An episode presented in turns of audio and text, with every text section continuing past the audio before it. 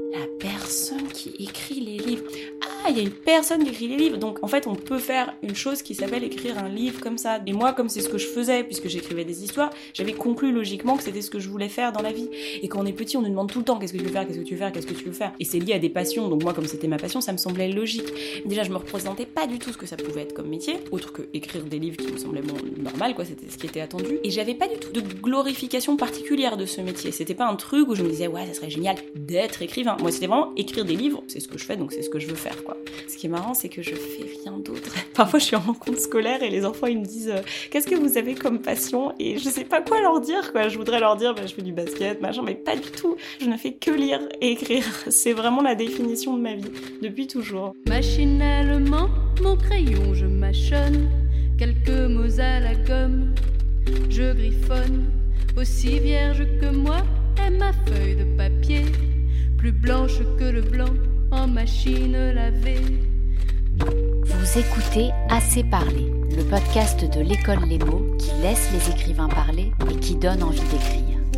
Les mots, c'est une école d'écriture qui a été fondée en 2017 par Élise Nebout et Alexandre Lacroix sur une idée simple mais innovante, écrire s'apprend.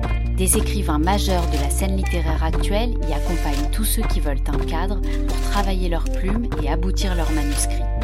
Aujourd'hui, je rencontre Clémentine Beauvais, qui est, attention c'est long, romancière pour enfants et adultes, poète, enseignante-chercheuse et traductrice.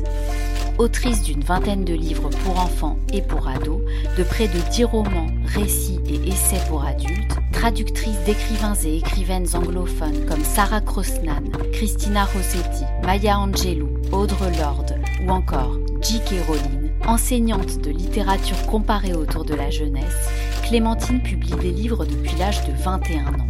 Et comme elle s'apprête à nous le dire, elle a trouvé le temps très long avant cette première publication. Il faut dire qu'elle en avait sous le coude depuis très longtemps. Aux âmes bien nées, comme dit Corneille, la valeur n'attend pas le nombre d'années. En seulement 10 ans, Clémentine Beauvais a obtenu la reconnaissance du grand public, de la critique, a été traduite dans une quinzaine de langues et a reçu pour ses livres de grands prix littéraires nationaux. Quand j'ai dit à deux amies blogueuses en littérature jeunesse que je rencontrais Clémentine Beauvais, elles ont crié en chœur oh, Mais c'est mon autrice préférée Quelques mots pour me présenter. Je m'appelle Lorraine Malka, je suis journaliste, autrice indépendante et passionnée par les questions que l'on ne pose pas assez aux écrivains, à savoir comment écrivent-ils Pour capturer quel passé Quel espoir Quel instant de leur mémoire Dans quel recoin de leur enfance s'abritent-ils et elles pour inventer leurs histoires sur le chemin qui me mène jusqu'à Clémentine Beauvais, j'ai la drôle d'impression que par ici, tout respire l'enfance. D'abord, nous sommes tout près du Jardin du Luxembourg, le pays de Guignol et de la comtesse de Ségur. Ensuite, l'appartement haut perché dans lequel elle me reçoit, qui appartient à sa mère, ressemble à une maison de poupée. Il est à la fois exigu, lumineux et enveloppant de douceur. Clémentine vient parfois ici pour écrire lorsqu'elle est de passage à Paris, et je me dis qu'elle doit s'y sentir protégée, comme une enfant qui ferme la porte de sa chambre pour jouer pendant que ses parents sont occupés. C'est un endroit qui est assez agréable pour écrire parce qu'il est très silencieux quand on ferme toutes les fenêtres et très calme. Et c'est un studio dans lequel j'ai passé tout le confinement parce que j'étais coincée en France. Moi, normalement, j'habite en Angleterre, à York, dans le nord de l'Angleterre.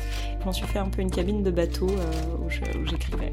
Pendant que Clémentine me parle, mes yeux sont attirés par la bibliothèque qui tapisse le mur derrière elle. Un paradis pour bibliophiles. Dans la famille Beauvais, j'ai demandé la mère.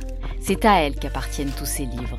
Mais chez Clémentine, apparemment, le père et la mère ont beau être ingénieurs tous les deux, lire et raconter des histoires est une tâche conjugale très bien partagée. Mon père euh, nous racontait beaucoup d'histoires, soit à voix haute, soit en dessinant. Donc moi j'ai commencé à faire ça aussi. J'ai une petite sœur à qui je racontais énormément d'histoires, des histoires euh, de petites sorcières, de fées, etc. Où je donnais le prénom de ma petite sœur à, l'un des personnages. On faisait des films, on faisait des pièces, etc. Et donc il y avait toute une espèce de relation de narration constante de lecture et d'histoire dans la famille. Mon père avait vraiment beaucoup plus le côté littérature populaire que ma mère. Et d'une certaine manière c'est très bien parce que ça m'a attiré un peu dans les deux directions. Ma mère elle était très exigeante, elle est toujours très exigeante en termes de lecture. C'est une lectrice très critique et très analytique. Elle lisait mes textes quand j'étais petite et en fait jamais elle a vraiment fait le truc des parents qui s'émerveillent toujours de ce que leurs enfants font, c'est merveilleux ma fille, etc. Évidemment, elle était très encourageante. Mais dès le début, elle me disait, bah tu vois là, ton texte il fonctionne pas parce qu'il y a tel aspect, tel aspect, tel aspect. Et encore aujourd'hui, c'est ma première lectrice. Elle peut être très sévère dans ses retours, mais elle est toujours extrêmement perspicace. Mon père, pas du tout. Alors lui, c'était vraiment le lecteur. Dès que j'ai commencé à écrire, il lisait mes textes, il disait c'est très bien Poupou en me tapotant la tête. Et en fait, j'avais tout à fait besoin de ça. Donc j'avais un peu les parents euh, good cop bad cop avec avec la mère qui me disait ce qui allait pas et me donnait des pistes pour retravailler. Et mon père qui disait euh, oh bah c'est bien, super. Et mon père, euh, très BD, donc j'ai vraiment, je suis tombée dans la BD grâce à lui. Et ma mère, très littérature classique, donc j'ai lu énormément de classiques grâce à elle. Donc c'était un peu les deux formations à la fois. En CM2 déjà, Clémentine passe son temps à lire des histoires. Fifi Brin d'Acier, Fantomas, Roald Dahl, et elle sait ce qu'elle veut faire dans la vie. Trois choses précises, lire, écrire et décortiquer les histoires. Elle ne sait pas comment s'appelle ce triple métier, mais la romancière, enseignante chercheuse en elle, est déjà née. Dès petite, j'étais assez assoiffée de savoir comment fonctionne un texte, comment certains effets qu'on ressent nous en tant que lecteur-lectrice sont créés par des procédés spécifiques. Et c'était déjà présent très petite et très jeune parce que hum, j'étais super fan d'Harry Potter, je le suis toujours, mais quand j'étais ado, on créait des communautés d'analyse littéraire en fait des textes. On les appelait pas comme ça parce qu'on se rendait pas compte que c'était ce qu'on faisait, mais c'était exactement ce qu'on faisait. Donc ça, ça m'intéresse beaucoup et toujours, et ça imbibe toute ma pratique de lecture, d'écriture, d'enseignement, etc. Jusqu'à Rowling, jusqu'à Harry Potter, je m'en foutais complètement en fait de qui écrivait les livres. Je me souviens très vaguement, je sais pas si c'est un souvenir que j'ai créé ou pas, d'un jour avoir demandé à mes parents pourquoi il y a un prénom sur la couverture et un nom de famille qui est pas un nom de personnage.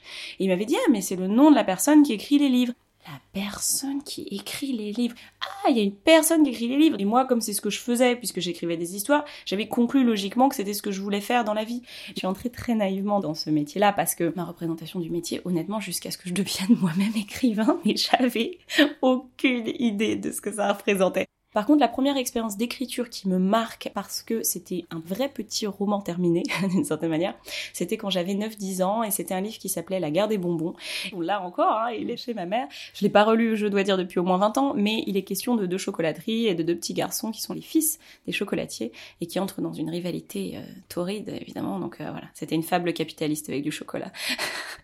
Et je l'ai écrit avant d'avoir lu Charlie et la chocolaterie. Et c'est rigolo parce qu'il y a cette espèce d'imaginaire chocolaté extrêmement outré, un peu comme dans Charlie et la chocolaterie, avec des mares de chocolat, des batailles de chocolat. Mais euh, voilà, je pense qu'il y a un truc très enfantin là-dedans euh, que Dahl a vraiment capturé. Je me souviens encore du sentiment de bonheur et de satisfaction intense quand j'ai terminé la première version de ce texte. Et d'une certaine manière, quelque part, je pense que je continue à écrire euh, des romans, en partie pour ressentir à nouveau cette espèce de rush de bonheur quand on termine la première version j'avais une obsession, puisque je voulais être écrivain, qu'il fallait que je sois publié. Mes parents m'avaient dit, bah voilà, quand on est écrivain, c'est pas juste qu'on écrit un livre et qu'il est publié magiquement, c'est qu'il y a des personnes qui s'appellent des éditeurs, des éditrices. Donc voilà, j'avais fini par comprendre que quand il y a écrit l'école des loisirs ou Gallimard, ça veut dire que c'est une maison d'édition. Quand j'ai terminé La guerre des bonbons, je me souviens, j'avais dit à mes parents, bah maintenant on peut le publier. Ils m'avaient dit, bah non, mais ça marche pas comme ça, voilà, on va l'envoyer à des maisons d'édition si tu veux. Eux, ils se faisaient aucune illusion sur le fait qu'il n'allait pas être publié. Mais moi, bon, j'avais terminé l'histoire, elle était très bien de mon point de vue, donc elle allait être publiée. Donc ce qu'on a fait à l'époque, c'est qu'on est allé chercher un livre qui s'appelait Audace, l'annuaire à l'usage des auteurs cherchant un éditeur. J'avais écrit des lettres à la main. Cher éditeur, voici mon livre, il est super. Vous voulez pas le publier? Et euh, évidemment, il a été refusé universellement, mais très gentiment aussi, parce que euh, les éditeurs, les éditrices sont très gentils quand un petit enfant de 9 ans leur envoie ses écrits. Et donc, on a gardé des lettres vraiment assez touchantes, honnêtement, de personnes qui disaient, voilà, alors là, tu vois, il y a des longueurs à tel endroit, tel personnage, il fonctionne pas très bien, tes dialogues, ils sont très bien, mais tes descriptions, elles sont longuettes, machin. Donc, j'avais des retours très précis qui m'ont euh, vraiment touché, non pas du tout, qui m'ont complètement déprimé.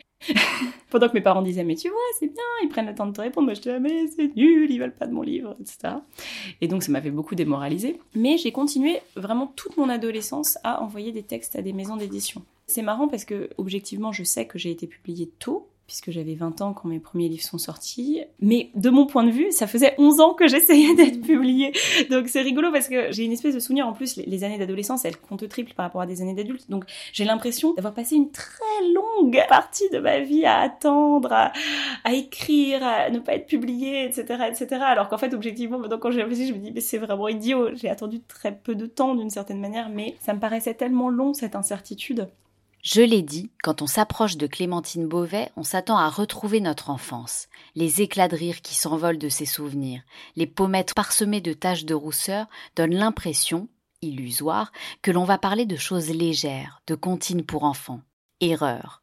À 16 ans, la jeune Clémentine développe déjà ce qui sera une partie de son ADN, l'humour noir, un imaginaire meurtrier à la frontière de la comédie et du roman policier. J'avais écrit un roman qui s'appelait Meurtre en maison d'édition. Ça devait un moment où j'en avais ras-le-bol des éditeurs. Et voilà, c'était le principe d'un écrivain qui tuait à distance des éditeurs et des éditrices en empoisonnant la languette de retour. Vous voyez, quand vous léchez une enveloppe pour la fermer, à l'époque, quand on envoyait son manuscrit, il fallait mettre une enveloppe prétimbrée de retour si jamais l'éditeur ne voulait pas du manuscrit. Donc oui, il empoisonnait la languette, comme ça, si l'éditeur ou l'éditrice ne voulait pas du manuscrit et léchait l'enveloppe pour la refermer, il mourrait instantanément. Je vous le spoil, hein, mais euh, il ne sera jamais publié. Mais euh, en fait, c'était aussi l'occasion de faire des pastiches, donc il y avait plein de pastiches à l'intérieur de plusieurs bouquins euh, contemporains, de Welbeck, etc. Donc ça, je devais avoir 17 ans, 16-17 ans quand j'ai écrit celui-là. Et celui-là, je l'avais envoyé à pas mal d'éditeurs qui l'ont tous refusé, mais j'avais reçu un coup de fil à l'époque de Martine Boutang de chez Grasset, et je me souviens, je marchais, j'allais à la fac et euh, je décrochais mon téléphone. Elle me dit oui bonjour, c'est Clémentine Beauvais, je, suis Martine Boutang des éditions Grasset, j'ai reçu votre manuscrit. Et moi, elle m'a dit alors voilà, je vous dis tout de suite, on va pas le publier, il est pas du tout prêt, il est pas assez mature. Euh, mais je voulais vous dire que j'ai trouvé très rigolo, il y avait une vraie personnalité dedans, il est très imparfait, mais continuez. Et si jamais euh, il y a un autre manuscrit, surtout n'hésitez pas à nous l'envoyer, etc.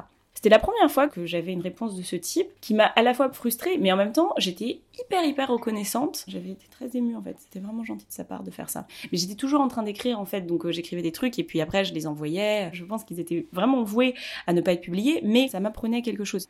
Et euh, un truc qui était déjà très présent à l'époque et qui est toujours présent dans ce que je fais, c'est l'humour en fait, au-delà du l'humour, une espèce de vision assez foutraque ou assez hyperbolique du monde qui m'intéresse toujours beaucoup. J'ai toujours penché vers une forme de réalisme un peu à la Michel Gondry, c'est-à-dire c'est le réel, mais il est un peu étiré, quoi. Il est un peu en, haut en couleur. Et mes goûts, par exemple cinématographiques, me portent beaucoup vers la comédie musicale, le technicolor. J'adore l'opéra. J'adore en fait ces genres narratifs où c'est plus grand que nature. Et ça, c'était déjà très présent. À 20 ans, Clémentine Beauvais accède enfin à son heure de gloire. D'abord, elle publie sa première nouvelle aux éditions Bûcher-Chastel, L'étrange cas des deux amours de Jean-Baptiste Robert, qui reçoit le prix du jeune écrivain. Ensuite, elle publie son premier livre, un album féministe pour enfants. Ouvrez l'oreille, l'histoire de ce premier manuscrit est si rocambolesque que si elle n'avait pas existé, Clémentine Beauvais l'aurait inventé. Alors mon premier manuscrit publié, c'était une histoire assez marrante parce que à l'époque, j'avais 20 ans. Je m'étais dit bon, pourquoi pas peut-être être éditrice, je sais pas. Donc j'avais fait quelques stages en maison d'édition et l'un des stages que j'ai fait, c'était un stage de deux mois sur tout l'été dans la maison d'édition Talon Haut, maison d'édition féministe pour enfants qui commençait à l'époque. Et en ma capacité de stagiaire, je faisais plein de choses, dont tous les matins éplucher les manuscrits qui nous arrivaient. J'avais déjà vu la quantité astronomique de manuscrits que reçoivent les maisons d'édition. On en reçoit genre 100 et on en passe 3 parce qu'il y en a les trois cas qui correspondent même pas à la ligne éditoriale. Et donc voilà, je les lisais tous les matins, je faisais des sélections, des manuscrits que je passais aux éditrices pour considération. Donc je voyais aussi ce que eux leur plaisait, je me suis dit mais en fait, il faut que je leur écrive un texte. Et donc cet été-là, je me suis mise à écrire un texte d'album et un texte de roman en me disant je veux que ça cadre exactement avec leur ligne éditoriale. Et ensuite, j'ai décidé d'envoyer ces manuscrits à la maison d'édition en prenant un pseudonyme. Parce que moi, je voulais vraiment qu'elle le juge comme étant un manuscrit qui arrivait, pas un manuscrit que moi je leur passais. Donc, j'ai écrit une lettre sous pseudonyme, je me suis créé une adresse email et j'ai envoyé ces manuscrits-là d'une certaine manière à moi-même parce que je savais très bien que j'allais les recevoir le lundi suivant. Le lundi suivant, les manuscrits arrivent et complètement tremblante, je sors la pile de manuscrits en voyant mon enveloppe qui était là-dedans. J'ai mis juste un petit post-it dessus en disant correspond à la ligne éditoriale. et je fait passer ça. Et puis elles partent en réunion éditoriale qui était donc juste elles deux et pas moi. Et moi j'attendais comme ça, je rongeais mes ongles et tout derrière, et euh, je les vois revenir.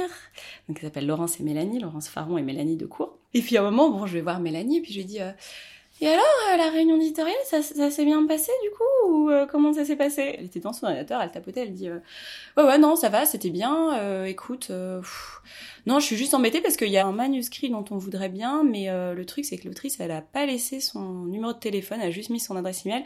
Donc, il faut que je lui écrive un email. Et moi, je suis là Ah bon? Mais c'est lequel de manuscrit Et là, elle me dit, euh, c'est celle qui a envoyé un album et un, et un roman. Voilà, l'album, on voudrait vraiment le prendre et tout. Le roman, le problème, c'est que bon, on aime bien le ton, on trouve que le ton, il est cool, mais le thème, on n'en veut pas. Donc en fait, ce qu'on voudrait faire, c'est lui demander de nous réécrire un roman qui soit dans un ton similaire, mais pas le même thème. Euh, J'aurais préféré lui expliquer ça au téléphone. À la place, je suis là à lui écrire un email et tout. Et moi, j'étais là, non mais tu peux, par exemple, lui dire en face. Et elle, elle me regardait genre, mais t'es teubé, je viens de te dire qu'elle n'a pas laissé son numéro de téléphone. Et moment, j'étais là, mais peut-être que c'est moi en fait, si ça se trouve.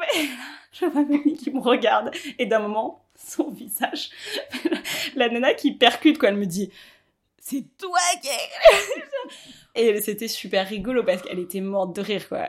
Pour Clémentine, il n'y a pas eu qu'une seule première fois. Elle dit que chaque nouvelle parution a été pour elle un baptême, une expérience qui remettait le compteur à zéro. En 2012, à 22 ans, Clémentine publie son premier roman pour ado, La Pouilleuse, et elle obtient, peut-être grâce à ce livre, le sésame pour entrer dans la collection très sélecte d'un certain Thibaut Bérard, la collection Exprime aux éditions Sarbacane qui réunit la crème de la littérature jeunesse, pop, moderne et exigeante. Quand je suis passée dans cette collection, en réalité, ce qui s'est passé, c'est que j'ai rencontré Thibaut Bérard, donc mon éditeur euh, de l'époque, avec qui j'ai fait tous mes livres suivants, et qui a été vraiment une personne absolument cruciale dans le développement de mon écriture. C'est-à-dire que c'est un éditeur qui non seulement était capable de donner des commentaires sur un texte en particulier, mais sur toute mon écriture en général. Pour moi, c'est la personne qui m'a non seulement publié, mais permis de comprendre quel genre d'autrice euh, j'étais. Et son parti pris, c'était vraiment d'aller chercher des voix contemporaines dans le rap, dans le slam. Il a fait une littérature qui était vachement plus foutraque, énergique, transgressive, violente que ce qui se faisait à l'époque dans littérature ado. Ses livres, d'ailleurs, pendant très longtemps, les prescripteurs, ils savaient pas trop quoi en faire. Et puis peu à peu, il s'est diversifié, etc. Ce qui est marrant, c'est que je suis arrivée chez Sarbacane avec un roman très sombre, La Pouilleuse, et ensuite un autre roman très glaçant, comme des images. Et quand j'ai fait ensuite Les Petites Reines, qui est un roman pour le coup hyper drôle, euh, lumineux, euh, pas du tout plombant, même s'il y a encore des thèmes politiques évidemment euh, qui étaient présents, mais et c'est là que Thibaut, en fait, sa réaction là-dessus, ça a été, mais genre, ça c'est toi quoi, ça c'est le genre de littérature que tu peux faire, que tu dois faire. euh, Et il m'a beaucoup poussé à aller vers plus d'émotions parce que moi je me gardais énormément en fait. J'avais tendance à considérer que tout effet qui était de l'ordre de la compassion ou de l'empathie euh, était euh, cheap d'une certaine manière. Et donc je me gardais beaucoup de ça et lui il m'a vraiment encouragé à lever cette espèce de bouclier que j'avais. De livre en livre, il m'a toujours poussé vers ça de me distancier d'une espèce d'académisme ou d'un côté un peu appliqué euh, que j'avais avant, euh, pour laisser libre cours au côté un peu plus fou qui m'a toujours plu en tant que lectrice et je pense que c'est vers là que j'allais en tant qu'autrice sans me l'autoriser. Donc il a publié comme des images Les Petites Reines, Brexit Romance, H tendre, Songe à la douceur, j'ai oublié. Il a fait aussi la- le premier round éditorial des Facétieuses, qui est mon prochain roman chez Sarbacane, et il est parti. Voilà. Il a quitté l'édition récemment. Donc c'est un chapitre qui vient juste de ce... Ouais, c'est pour moi la- le point d'orgue à euh, peut-être 5 ou 6 ans de ma vie euh, littéraire, mais vraiment absolument crucial ces, ces 5 ou 6 années-là. Pour moi, il a vraiment ancré à la fois ma carrière, mais aussi mon écriture à ce moment-là. L'écriture de Clémentine Beauvais, c'est avant tout une recherche de forme, d'inventivité, une explosion des codes qui, selon elle, portent un nom, la littérature jeunesse. Ce que je dirais, c'est qu'en littérature jeunesse, il y a une espèce d'ADN d'hybridité, notamment l'hybridité visuelle et verbale, qui est centrale évidemment dans l'album, mais qui se retrouve très très longtemps. Et notamment en roman ado en France, ça fait mais dix ans qu'on fait des encarts de trucs d'internet, de conversations WhatsApp, de trucs comme ça, que la littérature adulte a commencé à ne faire qu'il y a quelques années et où on disait tout à coup, regardez, c'est incroyable, elle brise les codes du truc, et on était là, mais mec, on fait ça depuis super longtemps, ou alors des insertions de vignettes, de machins comme ça. Donc la littérature jeunesse a toujours beaucoup joué avec la forme de manière visuelle, etc. En fait, à chaque fois que j'écris, des romans pour ados du moins, il y a quand même une recherche formelle qui peut être courte ou qui peut être longue, mais qui est très importante. En grande partie parce que j'ai fini par m'apercevoir au fil des écritures que chaque livre est en recherche de forme d'une certaine manière. H tendre, qui est un, de mes livres pour ados, j'avais l'histoire mais très clairement dans ma tête. Il y avait un jeune garçon qui allait faire un stage d'une année dans un EHPAD reconstitué pour ressembler exactement à un village des années 60-70 et qu'il allait rencontrer là-bas des personnes âgées et il allait devoir partir à la recherche d'un sosie de Françoise Hardy. Je savais exactement ce qui allait se passer. J'avais commencé cette histoire, j'en ai écrit mais peut-être je sais pas 40 euh, pages, forme classique, euh, première personne du singulier au présent, ça ne marchait pas, c'était c'était cynique, c'était pas cool. Et d'un coup, je me suis dit, mais en fait, il est en stage. Il doit écrire un rapport de stage. Et si j'essayais de le raconter sous la forme de son rapport de stage? Et là, j'ai écrit les deux premières lignes et je savais que c'était ça, quoi. Une fois que j'étais dans ce mode-là d'écriture super bizarre, jargonneux, pseudo-langage de l'éducation nationale de rapport de stage de Valentin, j'avais sa voix, sa voix qui m'avait toujours échappé. Et je savais, j'avais une espèce de confiance totale que j'allais terminer le livre. Et ça, pour moi, la recherche formelle, elle est indispensable pour ça.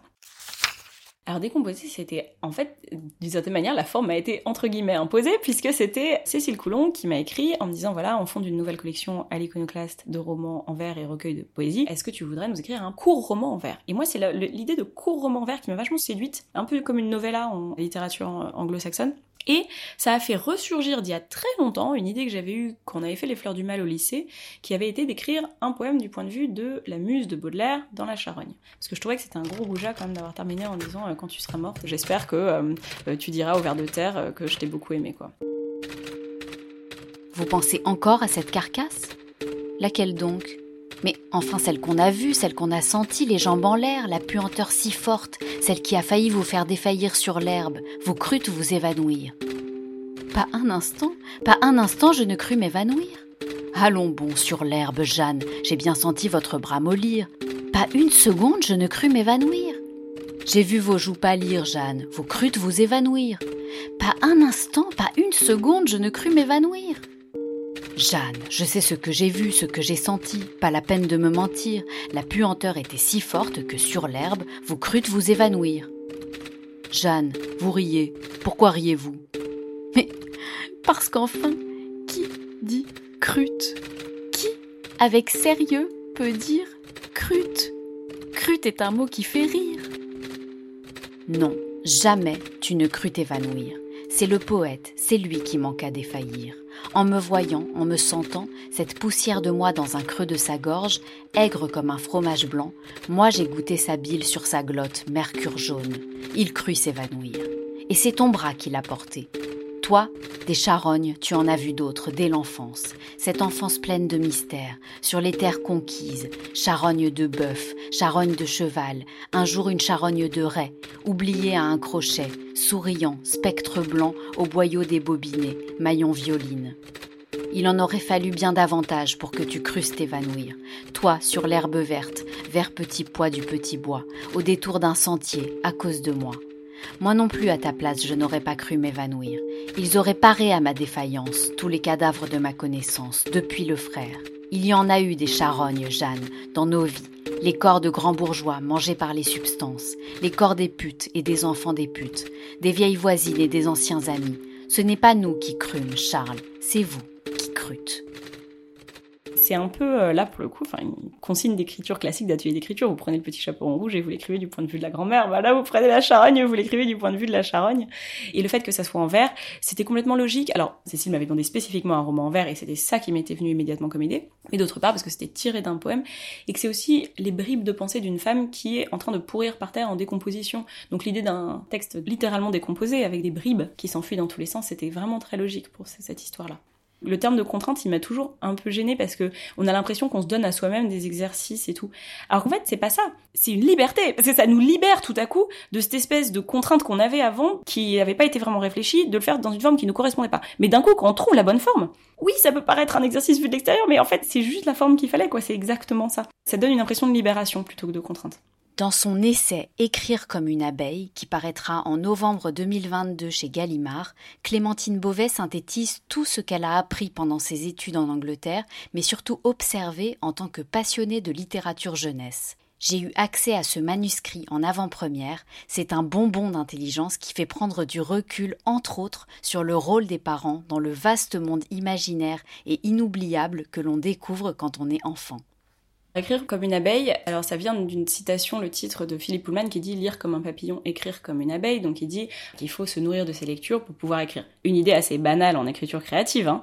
sauf qu'en littérature jeunesse, ce qui est particulièrement intéressant, c'est que moi, au gré de mes rencontres, je me suis aperçue qu'il y a plein de gens pour qui ce n'était pas du tout une évidence, qu'il y a plein d'auteurs jeunesse qui disent même assez fièrement de jamais lire de livres pour enfants, ce qui moi m'a toujours paru extrêmement étonnant, et qu'en fait ça vient beaucoup d'une méconnaissance du fait que la littérature jeunesse, c'est une littérature en soi, avec ses références à elle, son histoire, son éditorialisation, ses procédés stylistiques, ses genres, ses personnages de prédilection, et que en fait, en se frottant au texte de littérature jeunesse, on en vient à mieux comprendre ce qui fait sa beauté, son esthétique, etc., qui n'est pas la même beauté, la même esthétique qu'on attendrait d'un livre de littérature adulte. Et trop de gens, je trouve, font l'erreur de vouloir juger la littérature jeunesse à l'aune de la littérature adulte, ce qui est absurde, ce qui pour moi est la même chose que de vouloir juger la BD sur les critères du cinéma. Et dans Écrire comme une abeille, ce que j'ai voulu faire, c'est donner une méthode de lecture de la littérature jeunesse qui permet de la lire comme un écrivain. Mais enfin, je prends toujours comme exemple l'histoire des nombres de livres pas possibles où un enfant perd un doudou. Il est évident qu'en tant qu'adulte, on ne peut pas se connecter émotionnellement avec la perte d'un doudou de la même manière qu'un enfant peut le faire. Parce que pour lui, la perte d'un doudou, c'est une espèce de perte vraiment existentielle qui est complètement colossale et, et qui occupe tout l'esprit et l'émotion, etc. Nous, en tant qu'adultes, Bien sûr, on peut s'en souvenir un peu, mais c'est pas pareil, on peut pas le ressentir pareil. Par contre, cette littérature-là, on peut tout à fait comprendre comment est-ce qu'elle crée et déclenche ces effets-là, ces émotions-là chez l'enfant, et en plus, on peut comprendre qu'en sous-bassement, c'est une littérature qui parle de perte, qui parle de perte de quelque chose de cher. Ça, évidemment, en tant qu'adulte, on l'a expérimenté euh, maintes et maintes fois de plein de natures différentes. Donc on peut se lier émotionnellement à elle avec ces aspects-là. Il n'empêche que cette littérature, c'est éminemment une littérature de doudou perdu. Pour l'enfant, c'est pas du tout une métaphore. Un doudou perdu, c'est pas une métaphore, c'est vraiment un truc horrible, quoi. Et c'est important qu'en tant qu'adulte, on ne lise pas la littérature jeunesse que sur un mode euh, distancié, métaphorique, grande leçon de vie, machin truc, et qu'on comprenne que phénoménologiquement, il y a quelque chose dans le corps de l'enfant qui va se lier au livre d'une manière différente. De se ressouvenir de ça, de réapprendre ça, c'est crucial pour comprendre la littérature jeunesse, pour comprendre un objet livre pour enfants, etc. Donc ce que le livre propose, c'est ça, c'est de faire redécouvrir la littérature jeunesse à des adultes, pas en leur disant vous allez retrouver des yeux d'enfant, mais en leur disant je vous invite à comprendre comment ça fonctionne pour un enfant et en même temps à le lire avec vos yeux d'adulte, quoi. À l'école Les mots, Clémentine Beauvais anime un atelier d'écriture à distance qui s'appelle Écrire l'enfance, ce qui, attention, il y a un piège, ne veut pas forcément dire écrire pour les enfants. J'ai conçu l'atelier pour que ça puisse être écrire pour les enfants, mais pas seulement. C'est en fait écrire sur l'enfance aussi. Et la plupart du temps, je dirais qu'il y a grosso modo 50% des gens qui finissent par écrire un texte jeunesse et 50% qui écrivent un texte euh, pour les adultes, mais où il est beaucoup question d'enfance. Et c'est séparé en trois cycles. Pour moi, il y a les trois premières semaines qui sont attraper la voix de l'enfance, ce qui est très important quand on écrit, que ce soit pour les enfants ou qu'on écrit l'enfance, c'est de se rappeler toujours que c'est une voix composée, c'est une voix littéraire. Une voix d'enfant dans un texte littéraire, ça n'a rien à voir avec si on va à la sortie des cours et qu'on enregistre un enfant sur un, micro et qu'ensuite on fait une transcription de ça. C'est pas une voix transcriptive. Or, c'est le réflexe numéro un des gens qui se mettent à écrire pour les enfants ou qui se mettent à écrire sur l'enfance. C'est de faire une voix vraiment nounouille, euh, basique euh, d'enfants qu'ils auraient entendu leur petit neveu dire du genre euh, on va faire un gros bisou sur le bidou de papa. C'est vrai que les enfants ils parlent comme ça, mais en fait on n'a pas du tout envie de lire ça parce que la littérature c'est pas ça. La littérature, c'est des voix d'enfants créées au sein d'un système littéraire. Et c'est pour ça que on peut avoir tout un système littéraire où les enfants se parlent au passé simple. Par contre, si le système réclame une voix ultra transcriptive, bah très bien, quand on lit les cahiers d'Esther de Riyad Satouf, il écrit l'adolescence avec des voix d'adolescents qui sonnent, mais presque comme une transcription. N'empêche que ça reste un travail littéraire. Et que c'est l'oreille et la plume de Riyad Satouf qui font ça, quoi. Je leur donnais à lire des textes qui peuvent être très variés. Ça peut être Le Poponax de Monique Wittig, qui est vraiment un texte clé des années 70 sur des enfants avec une voix d'enfance, mais comme rien d'autre au monde, extrêmement étonnante. Et ça peut aussi être des textes de littérature jeunesse qui recapturent une voix enfantine différente, etc. Donc on fait euh, plein d'exercices autour de ça. Dans les trois semaines suivantes, on fait de cette manière l'enfance et son monde élargi. Et là, on va réfléchir plutôt à la manière dont des thèmes politiques, culturels, etc. se retrouvent reflétés dans une littérature d'enfance. Et là, ce qui m'intéresse, c'est de voir comment on peut utiliser le filtre de l'enfance comme une manière de regarder le monde. Parce que l'enfance, c'est aussi une attention au monde. On a chacun des moments d'enfance qui peuvent être quotidiens. C'est-à-dire que quand des gens disent Ah là, quand je suis tombée amoureux à 45 ans, c'était comme être à nouveau adolescent ben non, c'était pas comme être un nouvel adolescent, mais il y a quelque chose dans l'attention portée au monde et à une autre personne qu'on a quand on tombe amoureux, qui a quelque chose en commun avec l'intensité, l'éblouissement, l'émerveillement de l'adolescence. Et c'est pour ça qu'on l'analyse rétrospectivement comme étant de l'adolescence.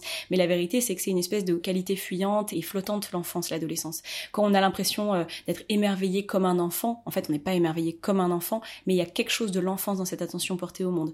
Donc dans cette deuxième cycle, ce qu'on fait, c'est qu'on fait ça. On regarde comment on peut regarder des événements autour d'un point de vue qui recapture littérairement une enfance du monde, ou une adolescence du monde, ce qui est aussi l'adolescence. Et les trois dernières semaines, c'est un cycle d'écriture de petites histoires ou de nouvelles. Les personnes, en fait, sont invitées à commencer un texte, le continuer et le terminer. Et là, je fais des retours sur les textes. On se quitte avec une euh, consigne d'écriture. Alors donc la première consigne d'écriture que je donne dans mon atelier Écrire l'enfance et qui donne toujours lieu à des super textes, c'est vous imaginez que vous vous promenez dans un vide-grenier. Dans ce vide-grenier, vous tombez sur un objet, vous le regardez, vous dites mais c'est pas possible, mais, mais si c'est un objet de votre enfance que vous avez depuis longtemps perdu dans les déménagements, et il est là, il est devant vous, il est au vide-grenier, c'est sûr, c'est le vôtre. Racontez le dialogue qui s'instaure entre la personne qui vend ça dans le vide-grenier et vous-même. Qu'est-ce que vous allez vous raconter l'un à l'autre? Pour retrouver les doudous de votre enfance dans les vides-greniers imaginaires de Clémentine Beauvais, rendez-vous sur le site lesmots.co ou directement sur place aux 4 rue Dante à Paris. Si vous avez aimé cet épisode, abonnez-vous au podcast Assez parlé et aidez-nous à le faire connaître en laissant des commentaires et des étoiles. Et surtout, si ce podcast vous donne envie d'écrire ou de parler, on est là pour vous lire et pour vous écouter. À bientôt.